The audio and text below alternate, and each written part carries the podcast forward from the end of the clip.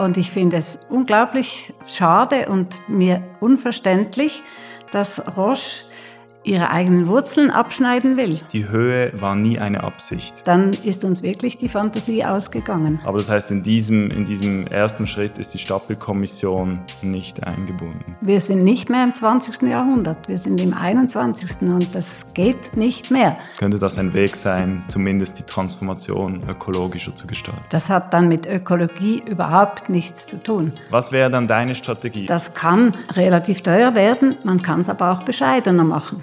Das haben wir auch bewiesen, dass es möglich ist.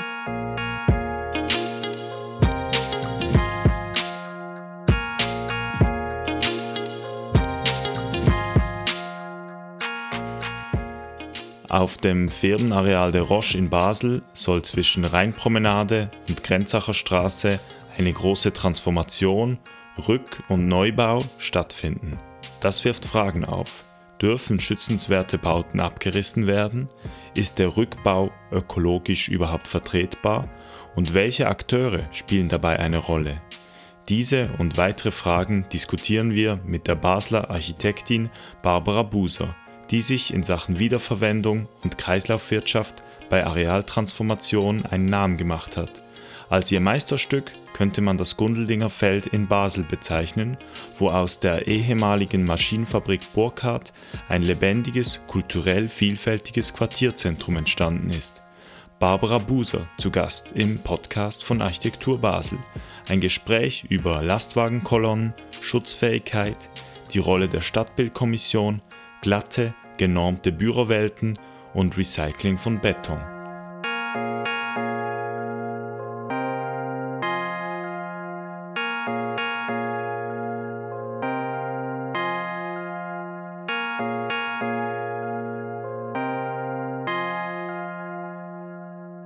Herzlich willkommen im Podcast von Architektur Basel. Zuerst herzliche Gratulation zum Prix Merit Oppenheim, den ihr dieses Jahr erhalten habt.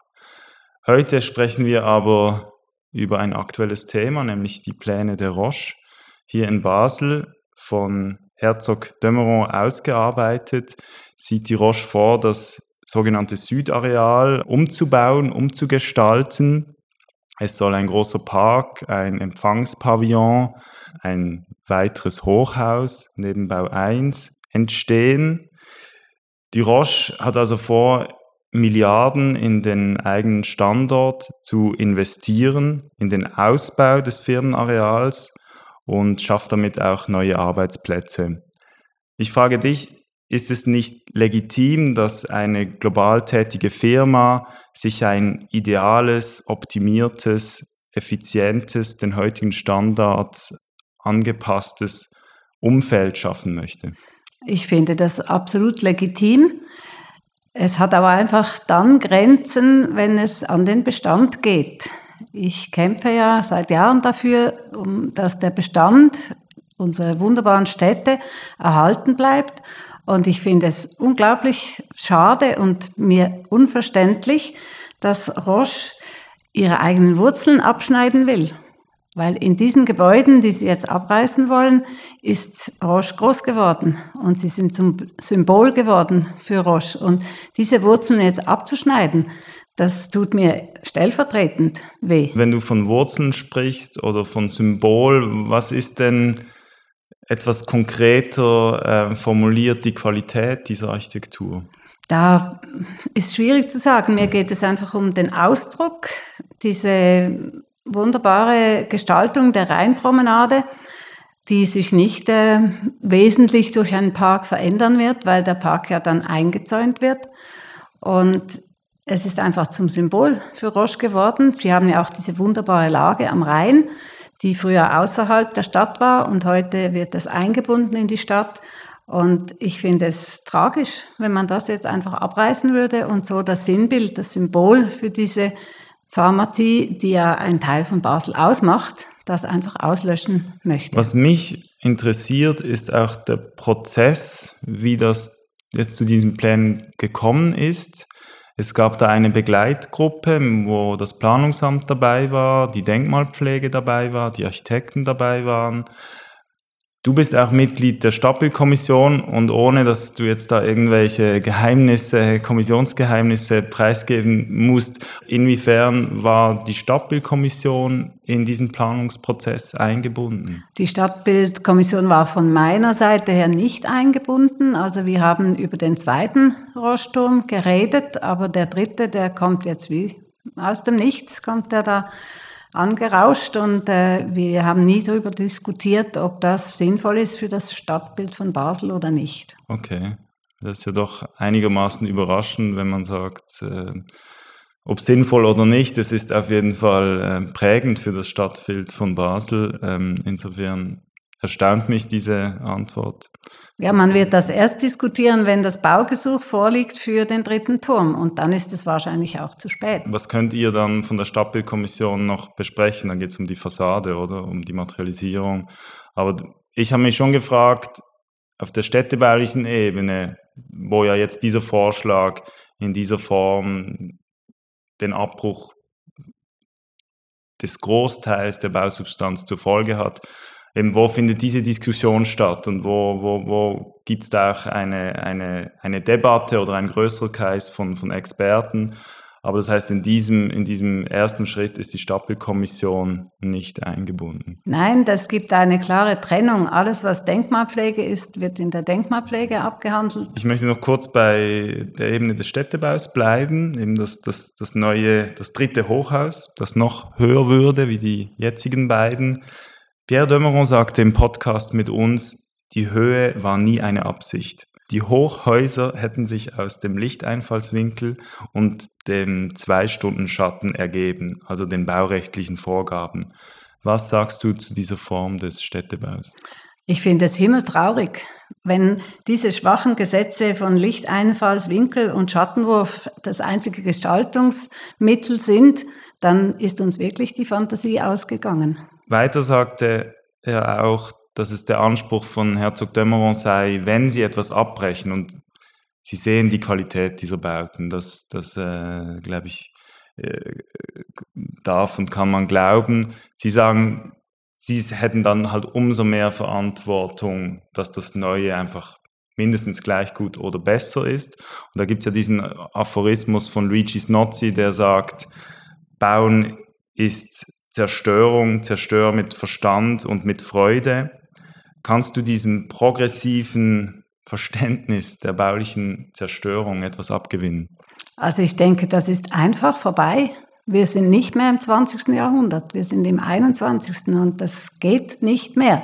Wir können uns das nicht mehr leisten und wir sollten auch einfach mal auf neue Ideen kommen und nicht den ganzen äh, Bestand zerstören und unsere Wurzeln abschneiden. Und Wurzeln, also was meinst du mit Wurzeln? Das ist das, das Baukulturelle in erster Linie oder meinst du auch die Ressourcen, also die ökologische Ebene oder ist das für dich sowieso, kommt das komplett zusammen? Also für mich kommen die Ressourcen als erstes, aber das hat natürlich auch zur Folge, dass dann eben die Baukultur auch anders gewertet werden muss. Und ich denke, wir bauen auf ein solch hohen Niveau, dass die Gebäude locker hunderte von Jahren stehen bleiben können, wenn man sie pflegt. Und ich verstehe es nicht, dass das jetzt baukulturell, wie man das besser machen könnte. Das ich sehe es nicht. Ich sehe den Vorteil nicht. Man hat schon zwei solche Türme. Der dritte wird genau gleich sein und er wird eine massive Wand bilden aus den meisten Perspektiven von dieser Stadt aus. Und da bin ich nicht einverstanden damit, dass man dafür das Alte opfert. Ein Argument ist natürlich auch der Park und da finde ich, äh, der müsste auf jeden Fall öffentlich sein. Das hoffe ich mal, würde man politisch irgendwie hinkriegen, dass man da zumindest den Druck aufbaut. Da sind wir jetzt schon drei Schritte weiter. Das würde heißen, dieser Bebauungsplan kommt in dieser Form durch. Da ist auch ein Argument, dass der für das Stadtklima eine positive Auswirkung hätte, also dass man wie über mehr Grün, das ist faktisch so, auf dem Areal hätte es mehr Grün, dass man so für das Mikroklima, für das Stadtklima eine Verbesserung schafft. Ich glaube, das ist ein Nebengefecht. Klar ist mehr Grün immer gut, aber wenn man denkt, dass der Abbruch dieser Häuser eine Lastwagenkolonne von 36 Kilometern bildet. Wenn man das alles auf Lastwagen auflädt, gibt es eine Kolonne von 36 Kilometern Lastwagen. Dann wiegt das, das die paar Bäume einfach nicht auf. Hast du das ausgerechnet? Ja, ich habe das ausgerechnet. Ich habe das Volumen durch 10 geteilt, weil etwa 10 Prozent ist dann wirklich äh, fester Abfall und das dann auf Lastwagen gepackt und dann komme ich auf 36 Kilometer. Ist eine Schätzung, ganz klar. Aber so die Größenordnung, die stimmt. In unserem Podcast mit Pierre Demeron hat er auch gesagt, man könnte ja allenfalls die Pilzstützen des Produktionsgebäudes Bau 27 ausschneiden und dann sowie Spolien wiederverwenden für den Neubau. Du als Expertin der Wiederverwendung, die sehr viel Erfahrung mit diesen Themen hat. Was sagst du zu diesem Vorschlag? Ist das, äh, könnte das ein Weg sein, zumindest die Transformation ökologischer zu gestalten? Das hat dann mit Ökologie überhaupt nichts zu tun. Also diese Promille, äh, Materialien oder Spolien, die man da wiederverwendet, das ist lächerlich im Gegensatz zu dem, was man abführt, eben die Lastwagenkolonne. Und damit ist das Unterirdische noch nicht gerechnet. Und da ist noch ganz, ganz viel Beton auch da, den man wahrscheinlich auch ausheben und wegführen möchte. Ja, vor allem wenn dann dieser Park auch wirklich grün sein sollte, mit schönen Bäumen, dann müsste das Untergeschoss höchstwahrscheinlich genau auch im großen Stil äh, rückgebaut werden. Ähm, jetzt, wir haben ja lustigerweise, oder das lassen wir mal das äh, lustig äh, in Klammern stehen, wir haben als 1. April-Scherz dieses Jahr äh, vorgeschlagen oder verkündet, dass die Roche dich, Barbara Buser, zur neuen Hausarchitektin erkoren hat, äh, weil sie eben sich diesen Themen der Wiederverwendung, des Upcyclings annehmen möchte und getreu dem Firmenmotto bei uns hat Innovation, Tradition einen neuen Weg der Planung oder der Transformation des Areals ähm, beschreiten möchte. Ähm, der Artikel wurde rege gelesen und geteilt. Ich glaube, wir haben da so ein bisschen einen Nerv getroffen. Jetzt, wenn wir das Gedankenspiel wagen und, und die Roche würde wirklich sagen, gut, äh, ich glaube, wir, wir brauchen da eine neue Partnerin für die Planung was wäre dann deine Strategie? Also wenn wir sagen, die, die, die Anforderungen der Roche, dass diese Gebäude ähm, nicht mehr Labor sind, dass das zu Büro werden muss, dass das erneuert werden muss, das ist legitim. Die Firma möchte in Basel bleiben. Das ist ja grundsätzlich auch äh, schätzenswert, dass man auch in der Stadt das verdichtet oder behalten möchte, dass man nicht irgendwo ins Grüne zieht. Das ist ja grundsätzlich gut. Was würdest du ähm, der Roche empfehlen oder was wären Ansätze, die du äh, vorschlagen würdest, wenn sie dich fragen würden? Ja, also zuerst mal vorausgeschickt, die waren ja not amused über diesen Aprilscherz und haben es gar nicht so scherzhaftig aufgefasst, sondern waren ziemlich verärgert. Und ich möchte mich da überhaupt nicht irgendwie einmischen in ihre Firmenpolitik. Ich würde Ihnen vorschlagen, eine Machbarkeitsstudie zu machen ich kann das selber jetzt nicht tun, weil ich habe weder Pläne noch ihre Anforderungen. Das ist leider nicht möglich, obwohl ja die Denkmalpflege jetzt die Schutzfähigkeit überprüfen muss. Offenbar nicht nur die Schutzwürdigkeit beurteilen, sondern die Schutzfähigkeit, was absolut unüblich ist. Darf ich kurz nachhaken? Was heißt Schutzfähigkeit ganz genau? Ob es überhaupt möglich ist, dass die Frage, die du mir gestellt hast, ist es denn überhaupt möglich, diese Gebäude für den Zweck umzubauen, umzunutzen, den sie machen möchten. Aber wenn man das nicht so genau weiß, dann ist das ganz schwierig, da eine Studie zu machen. Also es geht meine, meiner Meinung nach um Erdbebensicherheit, es geht um Geschosshöhen, es geht um ähm, Belichtung und so weiter. Und ich bin überzeugt, dass man diese Gebäude für ganz vieles brauchen kann. Die sind nämlich sehr flexibel gestaltet, gebaut, konstruiert. Aber man müsste erst mal wissen, was sie denn wollen. Vorher macht es keinen Sinn, irgendeine Studie zu machen. Und da ist die Denkmalpflege jetzt auch, hat einen schweren Stand, weil sie offenbar müssen die jetzt die Schutzfähigkeit nachweisen. Und das wird ganz schwierig. Ich bin überzeugt, dass wenn man will, dann kann man diese Gebäude wunderbar umnutzen und es kostet auch nicht mehr, als wenn man neu baut. Aber wenn man nicht will, dann gibt es hunderttausend Gründe dafür, dass es nicht geht. Es ist wirklich eine Frage des Willens und der Überzeugung, dass man da etwas bewahren will, dass einem eigentlich, dass man selber mal gebaut hat und dass eben das im Hintergrund die Tradition, die Verwurzelung in Basel zeigt. Nochmal das mit der Schutzfähigkeit, das finde ich ein, ein, spannender Punkt, auch weil es für mich auch darum geht, diesen ganzen politischen, planerischen, planrechtlichen Prozess zu verstehen. Aber ich glaube, es ist auch wichtig für die öffentliche Debatte, dass man das nachvollziehen kann, welche Parameter und welche Institutionen, welche Gremien da eine Rolle spielen.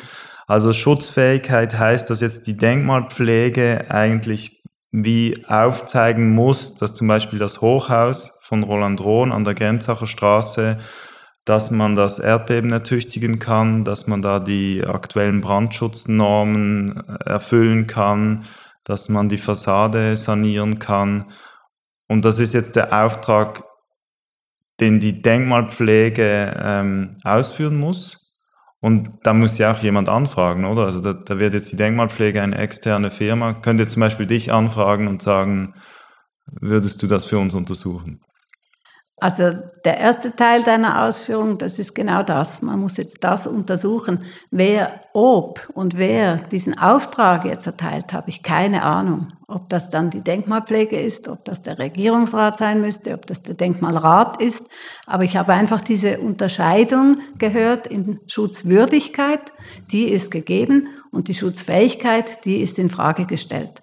Wie man da jetzt weiterkommt, das weiß ich auch nicht. Ja, das ist spannend. So wie ich ich es persönlich bis jetzt verstanden habe, wäre das durchaus möglich. Einfach der Aufwand wäre gemäß Roche nicht im Verhältnis. Also es ist eine Frage der Wirtschaftlichkeit. Und ähm, das kann ich auch nachvollziehen oder das glaube ich Ihnen auch. Es ist dann da einfach die Frage, eben die Abwägung der baukulturelle Wert, der gesellschaftliche Wert, die ökologische äh, Dimension versus die Wirtschaftlichkeit und die ökonomischen Interesse einer Firma. Also das nicht verhältnismäßige, das ist, stelle ich auch in Frage, weil die Frage ist doch, was, was wird zu was in Verhältnis gesetzt? Und ich bin überzeugt, dass man in diesen Gebäuden wunderbare Arbeitsplätze schaffen kann mit all den Anforderungen, die bestehen. Das hat man mehr als einmal bewiesen und das kann relativ teuer werden. Man kann es aber auch bescheidener machen. Das haben wir auch bewiesen, dass es möglich ist, den Bestand aufzurüsten, ohne dass es dann mehr kostet als ein Neubau. Ich glaube, verglichen wird es tatsächlich mit einem Neubau, wo man natürlich ganz andere Dimensionen bauen kann und, und dieser Grund oder die Grundfläche von, vom Hochhaus von Roland Rohn, das ist natürlich, das ist eine andere Zeit, das sind dafür sehr schöne Proportionen und ähm, das ist heute sicher, da hat man andere Dimensionen und ist sicher flächenoptimierter. Ob das dann bessere Architektur ist, äh, ist, ist steht auf einem anderen Blatt geschrieben. Ähm, jetzt, das, das finde ich, ist, ist auch so ein Punkt, eben wenn du sagst Ansprüche. Ich glaube, die Roche hat natürlich so den Anspruch einer perfekten Bürowelt, wo alles äh, piekfein ist. Und das wäre schon spannend, wenn jetzt äh, du mit deinem Ansatz, wo man eher vom Bestand ausgeht und, und einfach daran arbeitet und auch die Qualitäten, vielleicht des Rohen oder auch der Patina, durchaus weiterziehen äh, würde. Was ich glaube, wenn man eben mit dem Bestand wirklich ja, ernsthaft arbeiten äh, wollte, wäre das schon ein Teil der Strategie. Da kann man dann nicht irgendwie so White Cubes reinbauen oder das irgendwie mit einer Schicht alles verkleiden, dass man das nicht mehr spürt. Und da wäre wär die Frage, ob diese Kulturen, also diese Firmenkultur, ob das überhaupt zusammenkommen würde. Ja, ich denke, es ist eine Kulturfrage. Aber ich denke, dass es vielen Menschen viel wohler ist in einem alten Gebäude, wo man noch etwas von der Geschichte spürt, als in diesen glatten, genormten Büros, wo einfach alle das Gleiche kriegen und die Luft immer gleich warm ist und gleich feucht und man eigentlich von der Außenwelt gar nichts mehr spürt. Ich denke, man muss an den Ansprüchen arbeiten. Da hängt es von ab, wie, ob es eben wirtschaftlich vertretbar ist oder nicht. Und wir arbeiten dann natürlich auf höchstem Niveau. Man könnte ja auch sagen, die zwei Türme können alle beherbergen, die das möchten. Und die alten Gebäude, da gibt es garantiert genügend Leute, die lieber in einem solchen äh, Umgebung arbeiten als in so glatten Neubauten. Was mich schon noch interessieren würde, wenn man jetzt sagt, okay, äh, in der, die städtebauliche Klärung, diese Öffnung zum Rhein, dem kann man etwas abgewinnen, dass sich wie das, das Areal zwischen Grenzacher Straße und Rhein mehr, mehr, mehr verbindet. Visuell, räumlich, es müsste dann auch wirklich öffentlich sein. Gäbe es da überhaupt eine Möglichkeit, auch auf dem Areal zum Beispiel Beton direkt zu recyceln? Die ganze, also wirklich ein, ein großer Umbau, vielleicht nicht in dieser Form, aber im größeren Stil, dass man wirklich auch ganze Gebäudeteile abbricht, aber dann auf dem Areal in einer Art Kreislaufverarbeitung wieder aufbereitet und direkt weiterverwendet. Wäre das überhaupt realistisch aus deiner Erfahrung heraus? Ja, das ist realistisch, aber es bringt nichts.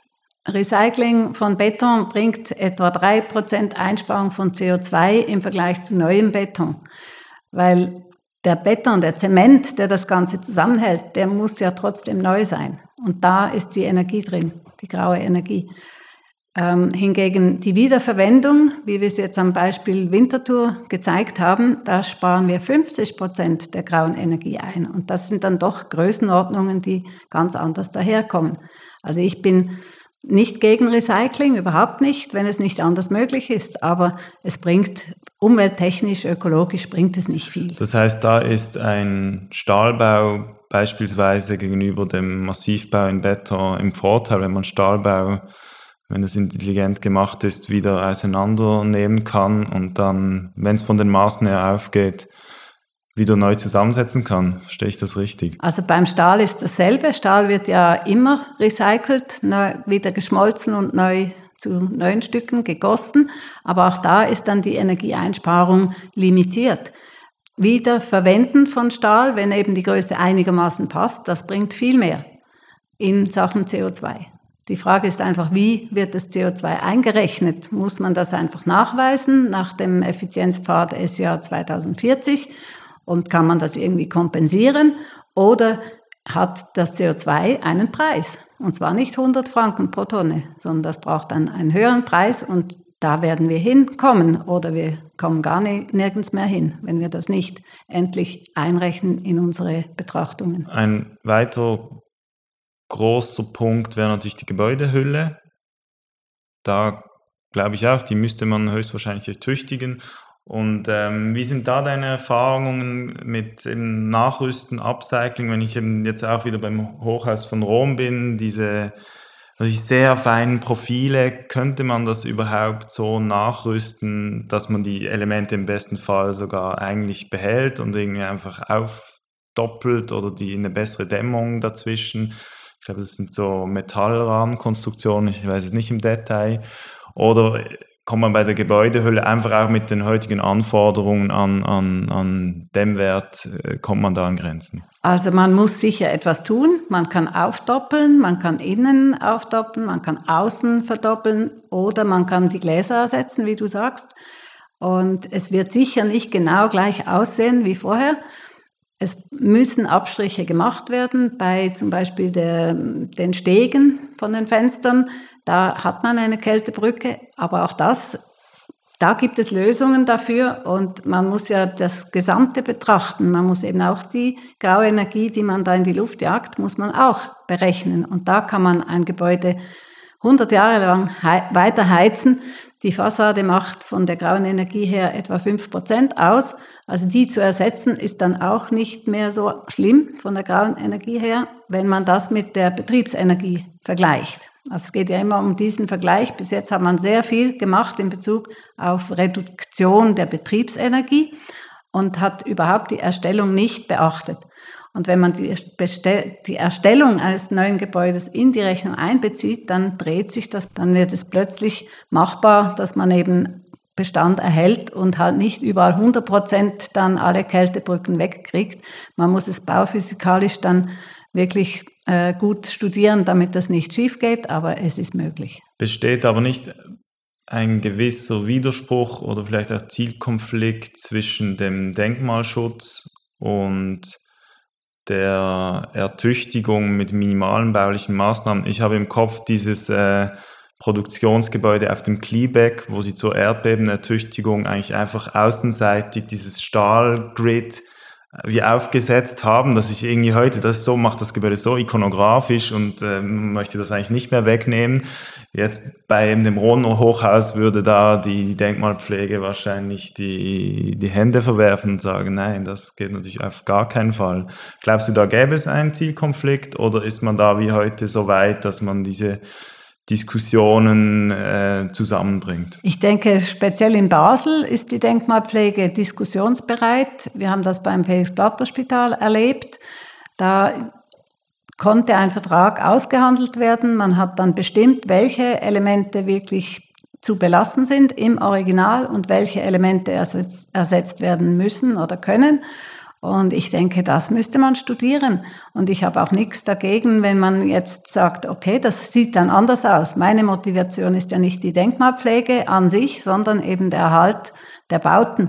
Und wenn man 90 Prozent der Bausubstanz erhalten kann, dann ist das doch eine ganze Menge und nicht zu vergleichen mit den paar Säulen, die Pierre de Meuron erwähnt. Glaubst du bei diesen Gebäuden äh, 50er, 60er Jahre, wo, glaube ich, die Mehrheit der Bausubstanz ist, Gäbe es da auch ähm, Probleme mit, mit Altlasten, die, die da im Wege stehen könnten? Und was sind da die Erfahrungen? Das ist ja so, wenn wir jetzt nochmal ins Gliebeck gehen, das ist da ja auch eine große äh, Dis Diskussion, inwiefern ist auch die, der Rohbau oder die Primärstruktur einfach so stark kontaminiert von giftigen Substanzen. Also vom Bauen her ist es höchstens ein bisschen Asbest oder ein bisschen äh, Fensterkit. Das kann man problemlos entfernen. Das kostet auch nicht alle Welt. Von der Produktion, von dem, was da drin stattgefunden hat, da weiß ich natürlich nicht, was da noch anfällt.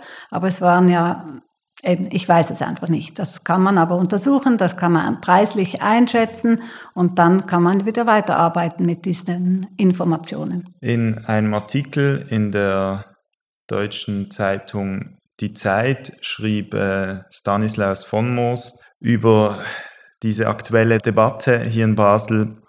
So gibt sich die Stadt aus Angst, der Steuertropf der Pharmaindustrie könne versiegen, dankbar mit dem Versprechen, dass zumindest das wunderbare Salvisberg Verwaltungsgebäude aus den 90, 1930er Jahren, das zu Füßen des Rhone Hochhauses liegt, erhalten bleibt trifft er damit den kritischen Punkt, dass wir in Basel einfach in einer so großen ökonomischen Abhängigkeit zu diesen Pharmafirmen stehen? Ich denke, es geht vor allem auch um eine Machtdemonstration.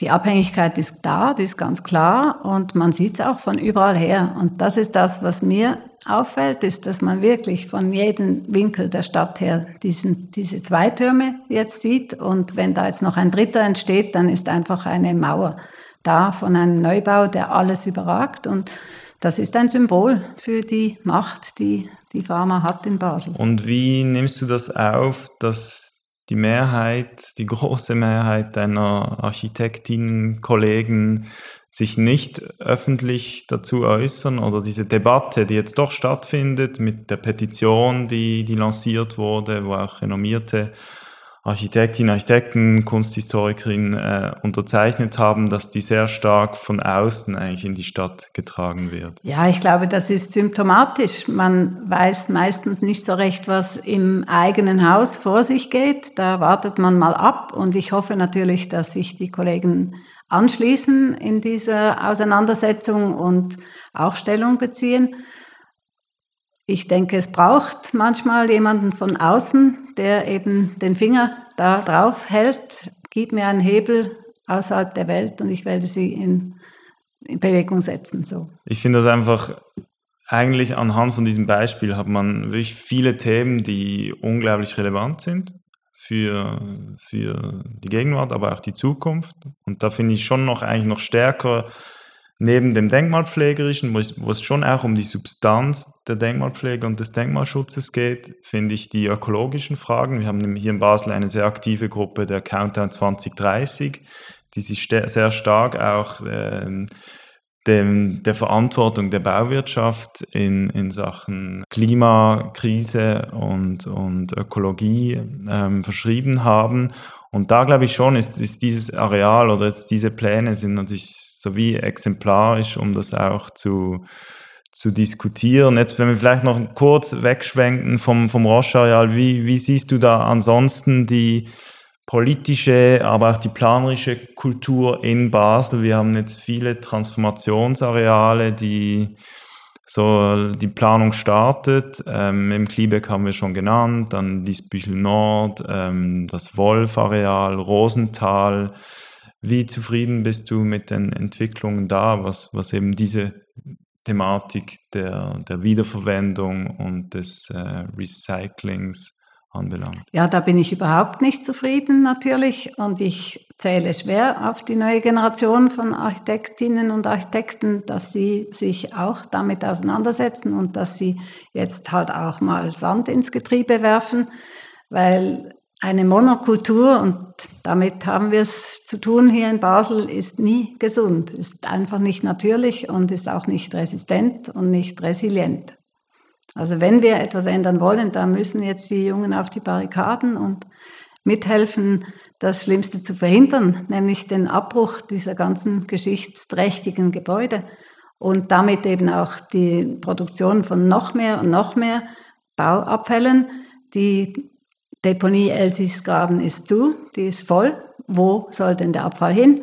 Wir haben natürlich den Rhein und die Schiffe, da kann das alles bequem runtergeschwemmt werden und in Holland für den Aufbau von Deichen gebraucht werden vielleicht, wer weiß. Aber auch das ist keine Lösung.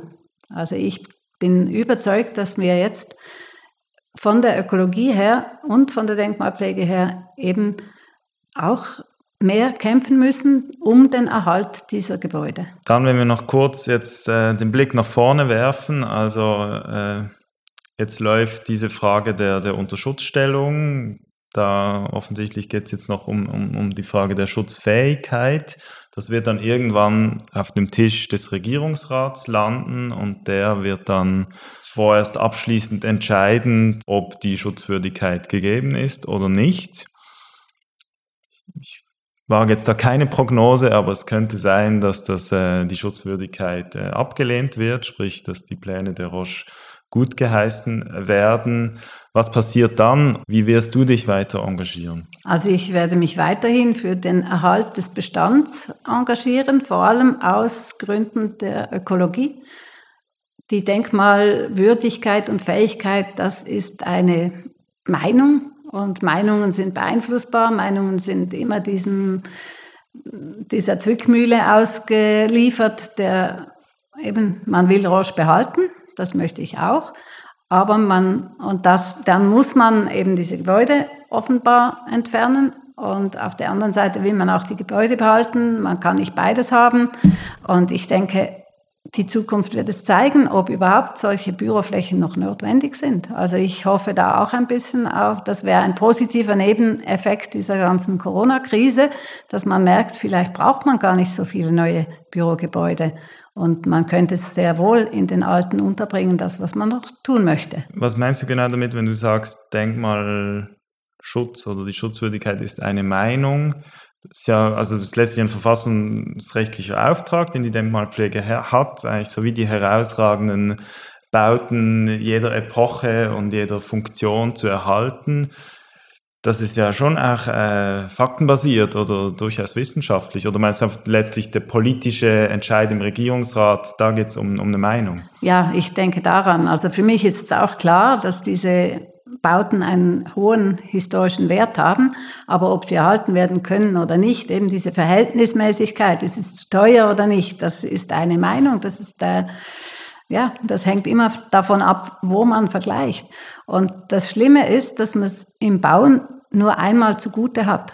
Also wenn es mal abgerissen ist, ist es weg. Man kann nicht mehr vergleichen. Wäre es jetzt besser gewesen, das zu erhalten und, oder das Neue zu bauen, weil man hat entweder das Alte oder das Neue und beides kann man nicht haben. Also kann man auch letztendlich nicht vergleichen, was besser gewesen wäre. Das ist ein Problem, das, mir, das mich schon lange begleitet. Und ich weiß nicht, ob man andere vergleichende Studien mal machen könnte wo eben ein ähnliches Teil abgerissen worden ist, diese sogenannten Ersatzneubauten im Vergleich zu Renovation von alten Bauten. Und deshalb bin ich überzeugt, dass es letztendlich eine Sache des Willens ist. Will man, dann geht's. Will man nicht, dann gibt es tausend Gründe, warum es nicht geht. Dann sind wir gespannt, in welche Richtung sich dieser Wille entwickeln wird. Ich bedanke mich ganz herzlich bei dir für dieses Gespräch. Gern geschehen.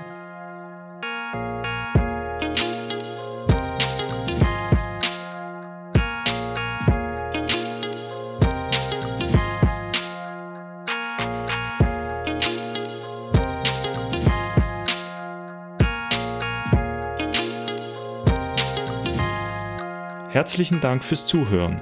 Architektur Basel findest du auf Instagram, YouTube oder Facebook.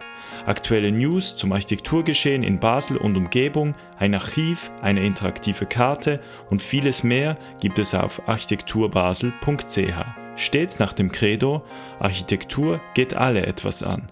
Am Mikrofon Lukas Grunz.